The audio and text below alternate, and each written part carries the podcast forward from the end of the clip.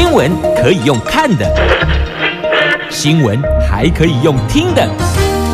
亲切的早安问候，专业的新闻分享，欢迎加入美英主持的 News Online，说新闻给你听。亲爱的朋友，台港后大家好，大家好，欢迎您再度锁定收听 News Online，我是美英，我是谢美英。来进入今天四大报的这一则头版头条新闻之前，先来关注天气概况。今天天气挺好的，只是温度有点偏低哦。来自气象局所提供的白天的温度，北北桃。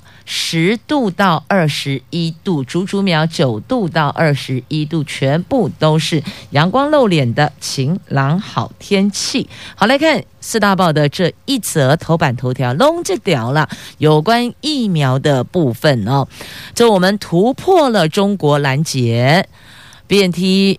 允诺要卖给我们辉瑞疫苗，有五百万剂呢，疫苗还是会卖给我们的。陈时中说：“我们一定排除万难，以签约让疫苗可以进到台湾，为全国民众来做施打。”那当时哦，之前传说有外力介入，导致了要签约前。产生了变数，那也刻意的引导政治风向，这是在中时头版头条的新闻的标题。那么再来，联合跟自由跟苹果，重点就是放在疫苗仍然会供应给台湾。那说到要做到。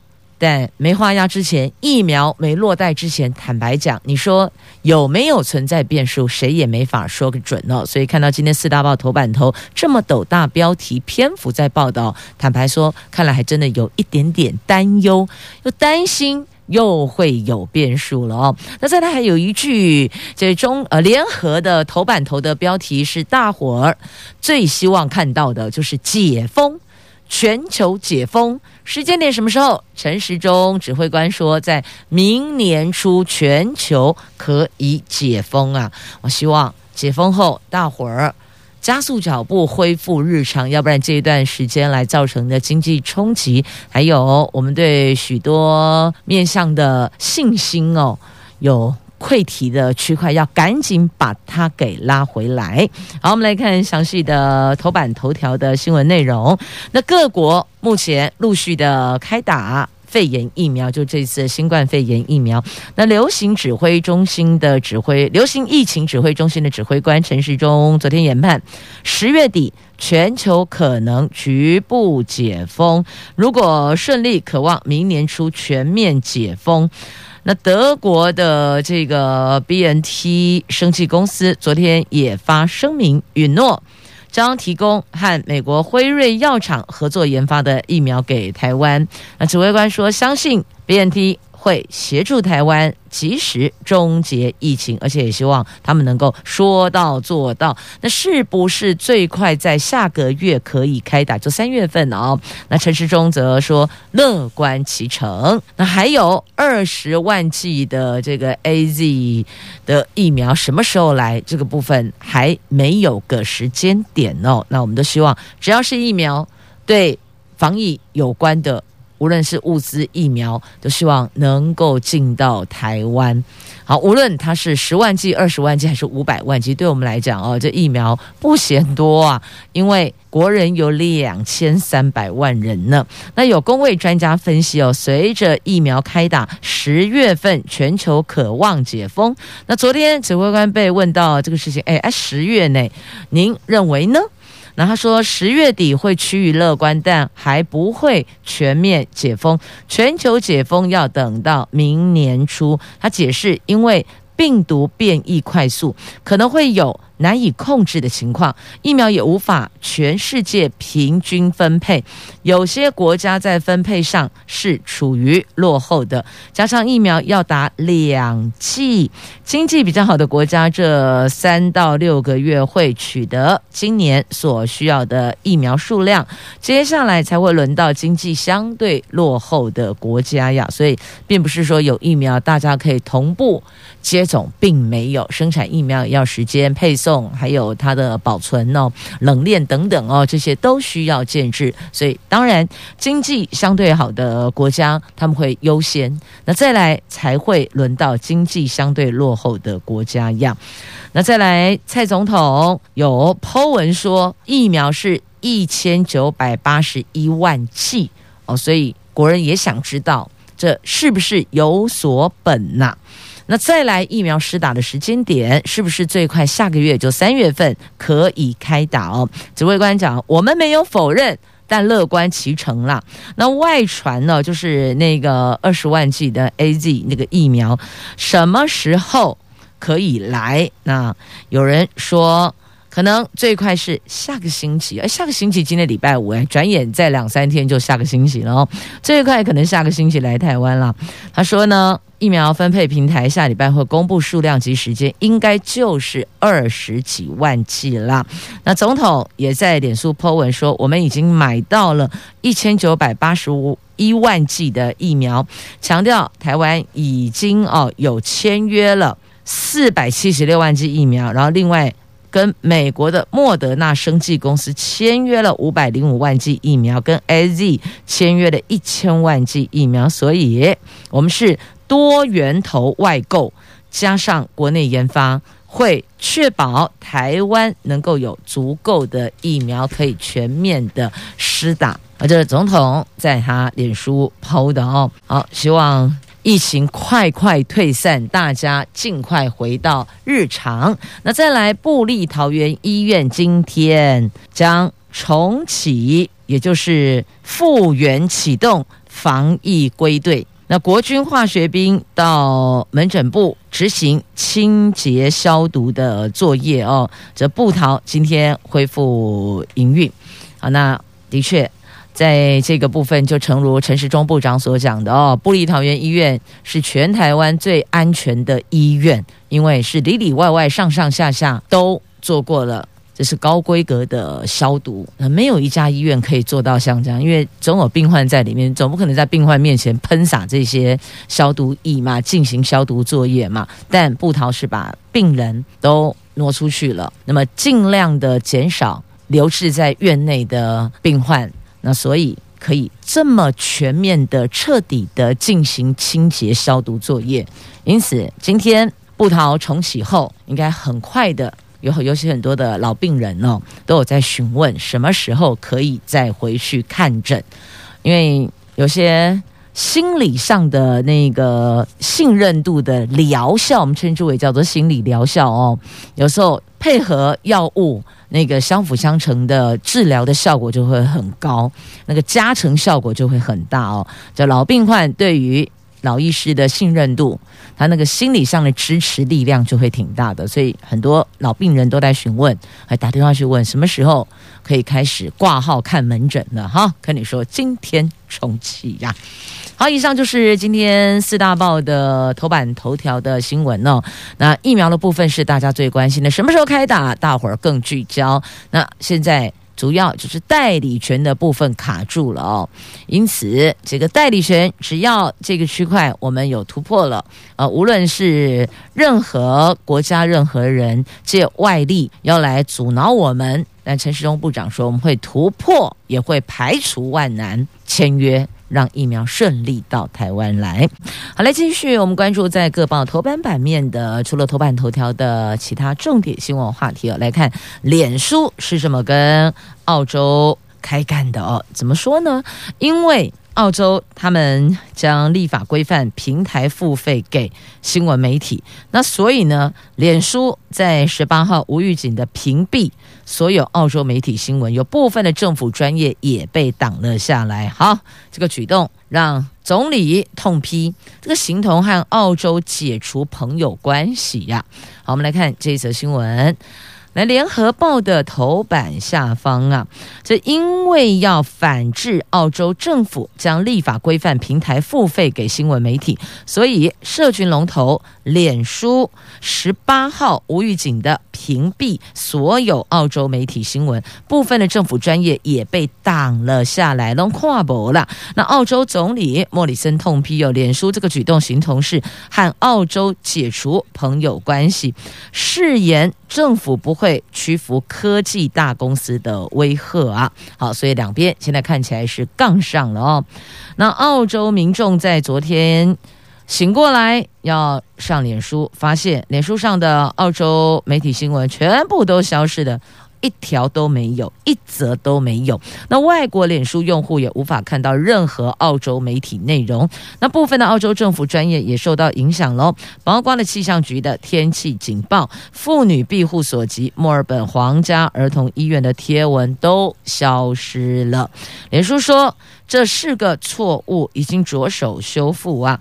那澳洲总理莫里森他在个人的脸书专业炮火全开，谴责。脸书举措，他借用 Facebook 的功能形容哦，脸书的行动等同和澳洲解除朋友关系，还切断有关卫生和紧急服务的基础讯息，傲慢而且令人失望啊！那这些行动只是证实越来越多国家产生的忧虑，那个就是科技大公司自认为比。政府还要大，这些规则不适用于他们。他们也许能改变世界，但不表示他们能够统治世界呢。那澳洲政府去年四月指示竞争和消费者委员会起草新闻媒体交易法，来解决澳洲媒体跟 Google、跟脸书等科技巨头之间的议价能力失衡的问题。去年十二月将草案提交议会审查，澳洲国会众议院。在十七号已经表决通过了，现在送往参议院审议。而这项法案的规定哦，澳洲的新闻机构可以单独或是集体跟 Google、跟 Facebook 等平台谈判，平台付费使用媒体新闻内容。并设立居间协调的仲裁委员会，防止科技巨擘滥用权力主导价格谈判。那法案也要求，如果要识别原创新闻内容，改变演算法排行，还有新闻呈现方式，就必须要提前通知媒体哦。那脸书说，这个做法根本上误解了平台跟新闻出版者的关系啊。他们从这些新闻获利很少，但去年帮助澳洲媒体获利至少有四亿澳币，换算台币八十七亿哟。所以脸书也。坦诚，我要因为新闻来获利，这个部分其实很少，他要的其实是其他区块的哦。那澳洲国库部长说，在脸书开始屏蔽澳洲媒体新闻后，他已经和脸书的执行长祖克伯进行建设性讨论。他向我解释，他们对这个法案的顾虑以及部分条文的解释方式哦，会再联系，提出更多思虑、深思熟虑后的看法。彼此双方都要再想一想。那搜寻这 Google Google 哦，搜寻巨擘，我们都知道，凡是什么事情大家都很习惯讲啊，就 Google 一下。还有人说没关系，我有这个古老师。什么是古老师？就 Google 啊，什么事情 Google 一下，通通都有，对吧？那这个搜寻巨擘 Google 起初也抨击澳洲政府的做法，但不久后。他便调整了和澳洲主要媒体展开谈判，陆续和七四媒，呃，陆续和的一些媒体跟娱乐公司哦，这娱乐区块的去做协议的调整哦，并且和澳洲的广播媒体谈判中哦，广播公司谈判中，那新闻集团在十七号宣布和 Google 达成协议，他们旗下的。《华尔街日报》、《泰晤士报》、《澳洲人报》还有《天空新闻》等媒体将加入 Google News 哦，加入这个 Google News Showcase 也会获得 Google 的广告分润。这个就是什么？有利益大家共享啊，就是一个这个利益共享，叫做分润，润就是利润的润哦，分润谈好了，很多事情都可以继续前进哦。那新闻付费。澳洲站平台在这里，Google 原来是先威胁后妥协，那脸书反击是防连锁效应啊！如果一开始什么事我都 OK，我都可以，那么后续呢？所以有的时候谈判就是这样，我要先丢出我的能量，你要先知道我的能耐，应该讲吧，让谈判对方知道能耐在哪里。然后这个能耐当然也就等同于我的筹码啊，我有多大的筹码可以跟你谈判哦。那新闻付费的部分呢，学者说这个是不可逆的潮流啊。那付费之争也凸显了正规媒体遭到打压。你看这个平台上的新闻，谁来验证？谁来确认这流窜出来的资讯是正确的呢？也就是说，所谓的这个真资讯、假资讯的问题哦。那所以，这平台霸权有没有可能造成假新闻可以在这个地方四处流窜呢？这也是有学者顾虑顾虑的部分哦。那也有人说，新闻付费啊，这是一个国际趋势，或许趁势我们也可以搭个顺风车啊。好，脸书。这次的态度，他也要把它拉出来哦。那 Google 的做法呢？他就是先威胁后妥协、哦。看到这就处理事情。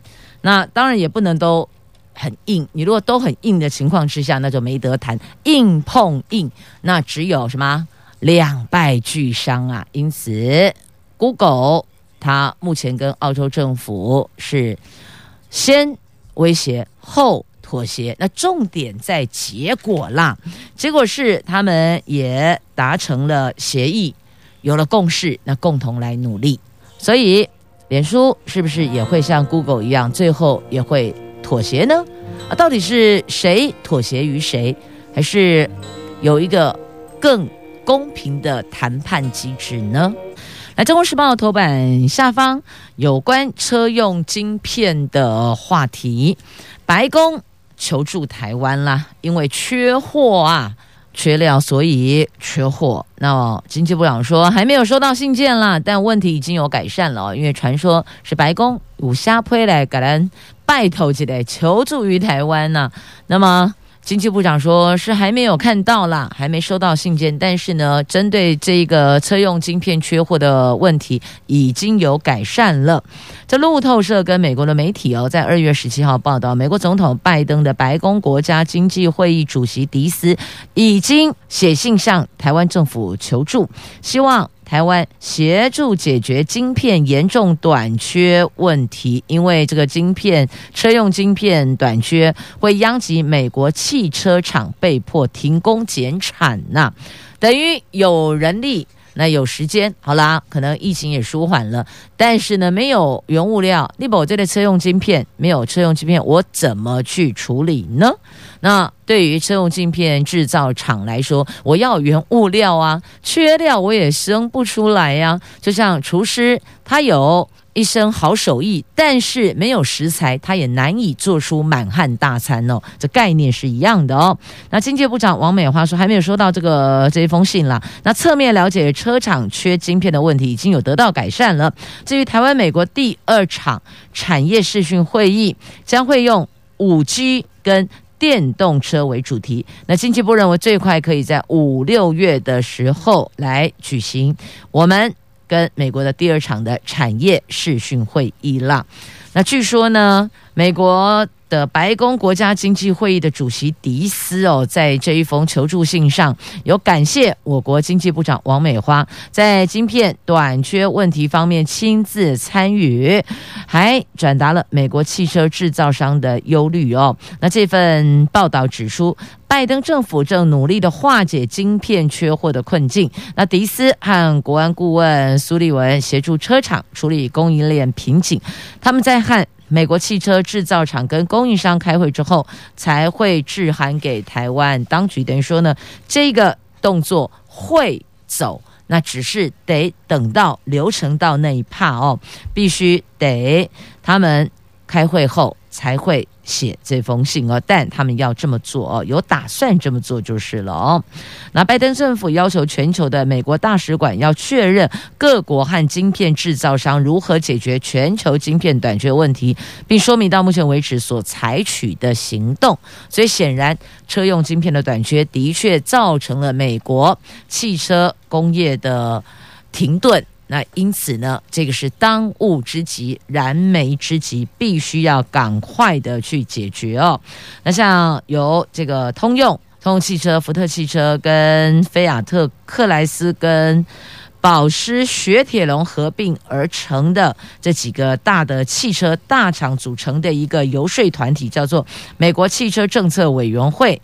那这个美国汽车政策委员会的总裁说，由政府出面，这个相当合理。而车用晶片短缺将会是今年整个上半年的问题。那希望美国政府协助找到解决方法，因为晶片短缺会冲击生产，对美国经济是负面影响的。所以他们也乐观其成，政府出面，的确政府出面的力道是更大的哦，影响力是更大的。那再来。中时头版下方还有这一则新闻呢、哦，就是有关我们国内的国营事业或公营事业的董座跟总座的人事。那放眼呃国营事业跟公营事业的董事长啦、总经理啦，今年现在也不过才二月十九号，呃，到今天为止已经有三个人离职了哦。那国营跟公营事业高层人士地震连连呐，继台盐董座陈启玉、台船总经理曾国正先后请辞获准，中油董座欧家瑞也在昨天爆出了二度请辞下获得了政院的同意。随后经济部证实职缺将由现任的总经理李顺清暂时代理。这个是今年经济部投资的国营公营事业的第三位的离职高层啊。那外界质疑哦。相关的这些国营公营事业的高层频频传出请辞，是否是内阁异动的前兆呢？那行政院政务委员兼发言人罗秉成说，苏院长用人为才，而且。必须得适才适所，会从各种资历检视，让好人才有机会可以贡献给国家。那不过呢，熟悉内情的人士透露，欧家瑞请辞内情并不单纯内。那中油内部相当复杂，欧家瑞有心无力，想请辞这个传闻已经传了一段时间了。那至于目前代理的李顺清，党政人士说，李顺清相当符合阁揆苏贞昌及经济部长王美花喜欢的风格，他真除几率算是很高的。但中油目前内部人事结构是由英系在把持，最后人选就算不是英系推荐，至少也得要英系能够接受。至于台船总经理，三月初应该就可以定案。简单说了，这些国营事业啊、公营事业，如果英系不点头，恐怕也难以产生啊。好。这是有关国营公事业人士的问题。那其实从人事也可以看得出来，执政党内部的角力的确也是这样。政治不过就是另外一个商业竞技场，不都是这样子吗？继续我们前进《自由时报》头版版面的新闻呢，来看一下这个十二年一百九十二亿呀，产官合组半导体学院。行政院去年拍板了半导体学院的相关法案，未来十二年在台台大、哦成大、清大、交大这四大名校要成立重点领域产学合作学院，政府斥资九十六亿培养将近五千名人才。行政院的副院长沈荣金昨天和台积电、联电、力积电等高层开会。厂商斥资将不低于政府合计至少一百九十二亿元，平均每一位人才投入经费高达四百万。学院最快今年可以正式上路啊！那车用晶片荒掀起了全球对台湾半导体的需求，而台积电跟联发科高层去年也向总统蔡总统反映半导体人才荒，因此呢，行政院拍板了国家重点领域的产学合作及人才培育。创新条例草案还送入了立法院，预计在台清敲、台成青交这四大名校，由政府出资九十六亿设立，包括半导体学院在内的高端产学合作，每年增额养成四百名的硕博士生哦，的培养人才留在台湾，贡献我们的半导体产业啊。那换算下来，包括业界的投入投资均摊之后。平均一个人是四百万元。那会议这次呢，有一个这个邀集业界共同讨论的会议哦。这会议主要讨论课程设计，还有厂商出资等。多数厂商都赞同出资，只要能够缓解半导体人才短缺的问题。因此呢，政府跟业界整体出资至少一百九十二亿，要培养四千八百名的硕士、博士哦，平均每个人投入经费高达四百万元。那这个条例培育人才不局限在半导体哦，不要以为说这完全都在半导体，没有，没有，没有，而是。我们要决定我们国家重点领域去栽培人才，去培育人才。目前是因为半导体的需求比较急迫，所以呢，先拉这一趴出来。但是呢，AI、智慧机械、循环经济也是要纳入的。未来要看产业及经济变化，纳入其他新型的产业。因此呢，这投入的经费所合组的这个。半导体学院哦，那现在是针对这个半导体需求，所以呢，先在这一块来培养人才。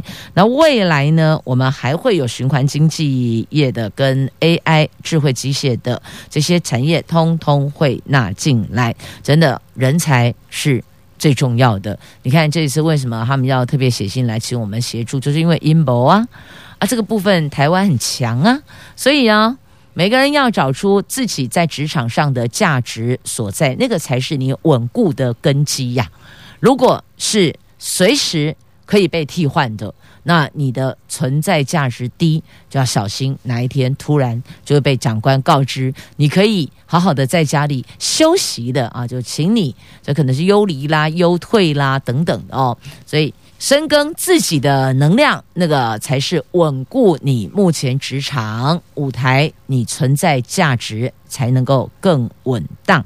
好，那么再来，你看一下啊、哦，这《自由时报》的头版下方哦，这媒介色情集团，这跨国的这一支集团的首脑，竟然是三十一岁的美女，她。媒介的至少五十个人到美国去工作哦，在社群媒体上刊登广告，诉求到美国去有高薪收入的工作一样，但他这个高薪收入就是不合法的职业类别嘛哦，什么伴游啊，或是其他的这个服务等等哦，这是不可以的哦。那。台湾、美国警方通力合作逮捕相关人等哦，然后才知道哦，原来首脑只是一名三十一岁的女子，所以年纪已经不再是决定你在这个职场是否能够化罪诶跟党了。你看看这啥子一回？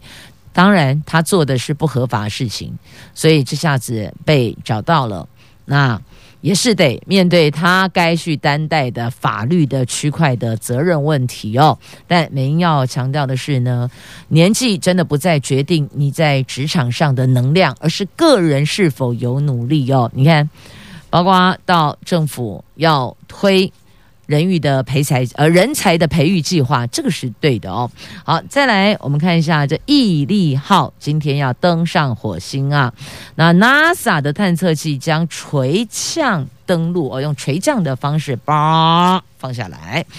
这 NASA 就美国的航太总署哦，火星探测器毅力号。预定台湾时间十九号进入火星大气层并登陆火星，保护毅力号的这着陆系统会在接触火星地表的最后阶段，以天空起重机将毅力号垂降到杰泽罗陨石坑。那我们有一个这个登陆的想象图，模拟想象图哦，就会看到这毅力号上一架小小的直升机。将在火星进行至少五次飞行，写下人类史上第一次在地球以外的星球上飞行无人机的记录。所以，他这个是因为写下了一个这小巧的直升机又无人机啊登陆，所以这也算是在历史上留名吧。叶名啊，叫做机智号哦，毅力号带着机智号去的啊。这在《自由时报》头版版面的图文。再继续，我们来关注的，这是同样在《旧时报》头版哦，有图文，呃，没有，只有图没有文，有标题。先看明年新型学测的六科七节，拧分三天考试。这个攸关了明年的考试哦。我们来看一下，特别在头版版面拉出来了，明年新型的学测六科七节。分为三天考，为什么六科期间？因为数学有数 B 跟数 A 啦哦。一百一十一学年因应一零八课纲将采新型学测变革，其中数学科从单科改为数 A、数 B 两科，考试从五科六节次增加为六科七节次。大考中心现在忧心哦，现行的两天考试期程太过拥挤了，考生身心负荷过重，严拟改成三天的考期，其中一天将考三科，预计三月初召开考试期。期程规划八月简章出炉前，应该是可以拍板定案的。当然，简章出来还没有 final，跟你拼命哦。月亮是不是准备来抠起哦？那下个月初规划期程啦，八月前会定案。那现在也新增了一个叫做混合题型的，就把这个卷卡和一样。那希望未来在这个部分的一个调整哦，考生在学校模拟考试的时候也要熟悉它、习惯它、熟悉它。好，再来讲到考试哦，就就 PS 一下好了哦。学测的时候呢，有一名考生哦，他带去的那个蜜袋鼠乱窜啊，结果。这一名四组的英文科扣三级分，所以告诉大家，那个会响的哔哔哔的啊、不管是计算机啦、手机啦，不可以带进去之外，这个虽然不会哔哔哔，但是它会乱窜乱跳，会影响到其他的学生哦。这蜜袋鼠这种小宠物，你也不可以带进来了，不要认为说啊没关系，这个不是规定的三 C 用品，所以带进去没关系，错啦，只要是会影响考试的，通通有关系呢。好。在我看一下时间，哎，待会再来看这一则新闻。好了，这盐水风炮的部分，每年春节期间，我国人最受欢迎之一盐水风炮，你也惊没？你有没有去过那个风炮乱窜的时候？真的是就恐怖哎哦！来盐水风炮办不办？我跟你讲，照办，只是缩小规模，因为疫情趋缓，台南市府只能决定。盐水风炮照常举行，但是呢，把规模缩小，以往两天活动减为一天，而且取消了神轿绕境，只有二十六号元宵节晚上的六点，在盐水国中举办炮城集中释放啊。那释放当天，只有炮城释放工作人员，还有教班采石联制登记进入，游客只能够在外围观看风炮。那现场设有行人徒步。不区，但是哦，在这里不准设摊，也不准饮食，意思就是口罩得全程戴好戴满。那至于各地灯会比较大型的活动是否可以恢复办理呢？指挥中心指挥官陈时中说，只要遵从集会指引，做好防疫，没有特别严格的规定哦。所以这个防疫就是社交距离，还有口罩，还有落实那个量额温以及。要最好是有一个实联制哦，实名制等等，能够万一真的到那个点上需要找到你，能够。快速的通知你，大家就是用意是这个哦。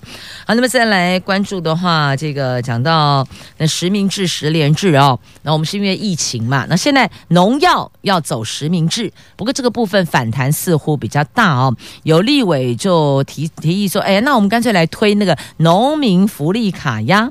这农委会预告，今年七月起要推动农药实名制，引发了基层的反弹哦。民进党立委钟嘉宾啦、邱志伟啦。郭国文昨天召开记者会，建议行政部门和他们推动农药实名制，不如发卡农民福利卡，整合现在的三十多项的农民福利政策，农民只要凭这一张农民福利卡就可以享受政府资源。那农委会说已经积极进行农民卡的规划研议了，整合了三十多项的福利政策哦。另外有人说有农民卡，那是不是应该要有个渔民卡呢？啊，那。对于农民卡的部分呢，基层农民大部分是看好的。那对于说农药要采实名制哦，他们是无法理解的。为什么我买个农药还要登记身份证做这个有这样的一个做法哦？他们觉得很不能理解啊，也不能接受，反弹因此比较大。那如果把它变成是农民福利卡，其实意思意思嘛，就赶快意思一样啊。你用农民福利卡去购买啊，我不就知道是谁买了什么农药吗？所以啊，有时候你要的目的，如果是希望能够掌握到底谁买了什么品相、多少剂量的农药，那你要知道的是这一块嘛。那如果实名制跟农民福利卡两者，你就去评估哪一个的接受度比较高，我们就采行那个方式，因为一样可以达到你要掌握的资讯啊。所以有时候哈，这政治的做法，你还是要看一下这个民间的人情，两公会的拎紧斗笠呀，那才能够让政策的推动会比较顺遂，而且也不会有那么大的反弹，跟你必须要再去处理的边边角角的问题呀。好，那么再来我们要关注的这个是无人机在台东坠毁，腾云无人机。中科院的在台东志航基地附近空域试飞的中科院自制研发的腾云无人机，昨天晚上六点半左右坠毁在基地附近的活水湖畔，机身断裂成好几节。有目击民众指出，哦，好大的飞机从头上飞过去后坠落在杂木林里面呐，当然也把民众给吓了一跳哦。那这是时间点，昨天晚上半六点半左右，在这个民众报案，那消防队就前往去帕会哦，那发现原来是一艘无人机呀。那现场在消防人员抵达的时候，已经没有火焰了，机身断裂成很多节，机头机翼也脱落，树木被折断压覆，散落面积大概一百平方公尺，确认附近没有人受伤啊。那中科院的腾云无人机当然就要问中科院了，哎呀，掉下来了呢，怎么办？那这一架中科院说，这一架无人机昨天下午从台东的支航基地起飞，执行例行训练，但是在晚上六点三十三分，因为控制系统异常，在台东森林公园草地迫降，降落过程触及树木，造成了机体毁损，将进一步的分析数据厘清原因啊。把数据拉出来就知道原因可能在哪里了哦。这是控制系统异常，所以迫降。只是为什么啊？迫降会变成好几节？这个要再去了解哪一个环节出了问题。好，再继续我们来关注的这个是政治新闻话题了哦。中广的董事长赵少康获得国民党增聘为中评委，中评委取得了半张的。主席选战的门票，结果呢？NCC 对此放话说：“你们这个举动恐怕有违党政军条款，扬言要开罚。”那国民党主席江启臣昨天强调，中评委属于咨询性质顾问，依规定不属广电法党政军条例限制的党务人员。那国民党强调，NCC 扩张法令干预政党选举，这个是严重失格，主委应该下台负责啊。那。赵少康也呛瞎了 NCC，你敢罚我就打行政诉讼啊！只是这个打行政诉讼，反正你也知道进法院时间总是会拖得很久啦。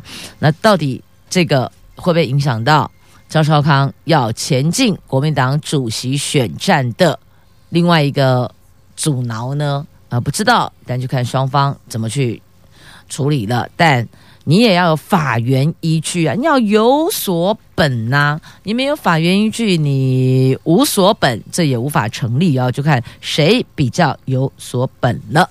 继续要告诉你哦，未来没有经过许可发射火箭的话，最高可以罚千万元呐、这你还记得台湾第一支国产火箭飞鼠一号，它曾经选在台东县的南田原住民土地上发射，引发争议吗？就是这类啦，没有经过许可，你发射火箭要开罚。这行政院会昨天通过了太空发展法草案，明定是为了顺利推动太空发展相关事项，由专责法人协助办理。未来拥有火箭。飞行器者应该依规定办理登录，如果要发射，也要申请许可，否则将处五年以下的有期徒刑，同时并科最高一千万元的罚金。科技部说，这等母法三读通过后，将在草拟四部子法，让相关的法令配套可以更臻完善。那这太空活动法制化，三十年前就该这么做了哦。学者认为，这法令规范太空科学研究、商业行为，这个是好事，但目前只是政府琢磨在科技研发。但也应该要发展商业面，把格局再放大。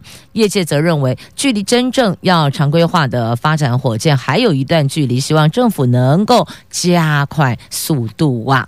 那么提到了。发射火箭未经许可，最高开罚嘛？那本来就是在台东那个原住民土地上发射飞鼠一号，就引发争议哦。那这次我们草案就规范了太空发展相关法规，如果涉及原住民族权益者，应该以保障原住民族权益为原则，并且以原住民族基本法及相关法律办理呀。这也是好事了啊，都能够法制化，大家才能够有所依循嘛。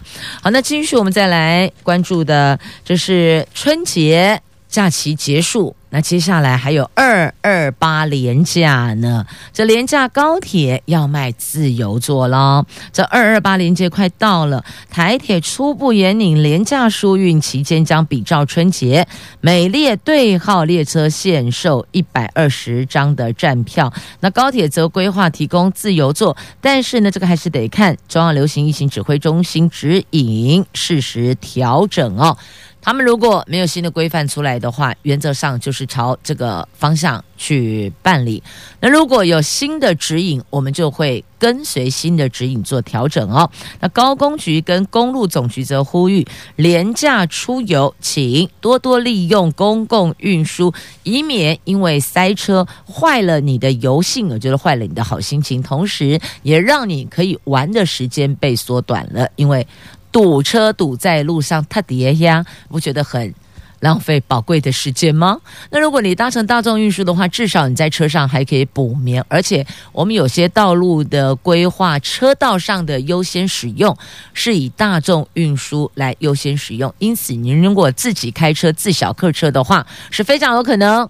他跌楼定哎哦，所以呢，提醒您二二八廉价要及早规划您的交通工具呀。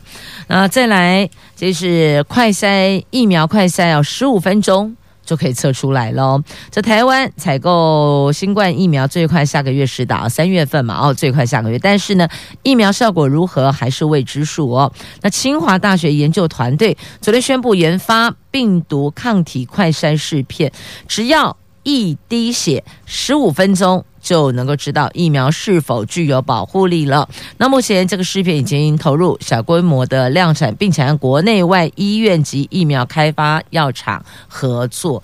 的确。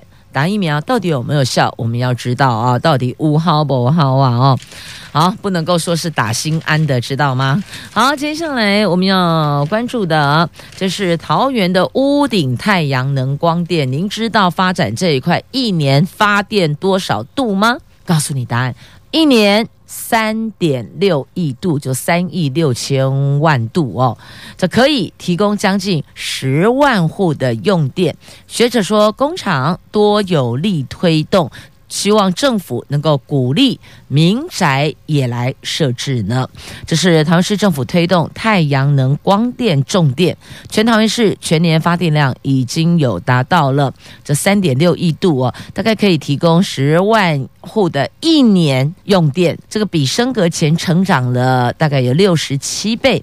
目前屋顶型太阳能板发电是主流，全。桃园市屋顶太阳能光电建置发电容量超过九成，学者认为桃园工厂多，厂商建置还有补助，对桃园市利多。那建议市府可以多鼓励民宅屋顶设置太阳能光电，有助于解决用电的需求。这个其实只要搬出来，像当年在鼓励后向哦，就是我们要后向接管嘛，那也祭出了一些短期的优惠政策。或许这一块我们也可以在民间的民宅。来屋顶设置太阳能光电板这个部分给予相当的鼓励，那有鼓励就会有进度呢。好，那再来呢，要谢谢所有的医护人员、第一线的防疫工作人员啊，在这么长一段时间来跟我们并肩挺过。那也要特别感谢在第一线的医护工作人员，包括了在行政工作的部分、清洁工作的领域哦，跟相关产业，只要是跟医疗院所会接触到的，都谢谢你们为台湾守护住疫情。那布利桃园医院今天恢复看诊，昨天下午的化学兵又进驻消毒了，所以。咖喱贡嘛，全台湾最安全的医院就在桃园，就是部立桃园医院哈。你看之前那时候院内群聚事件的时候，化学兵就进驻消毒一波了。那因为今天要恢复营运，所以昨天下午又进去消毒一波了。所以我们里专台湾都为雄安全，就是这根本因最安全。那哪一个？哪一座城市最安全？也可以说是桃园，因为我们很多的这个里哦，以前有村呐、升格之后没有村了，叫里哦。各里我们都进行了里上的消毒，学校也进行了消毒，所以你说哪里最安全？当然是这里最安全啦。好，再次感谢所有的医护人员，谢谢大家，感谢有你们，也谢谢朋友们收听今天的节目。下个礼拜一上午空中再回来，拜拜。明天要补班，不要忘了要上班哦。拜拜。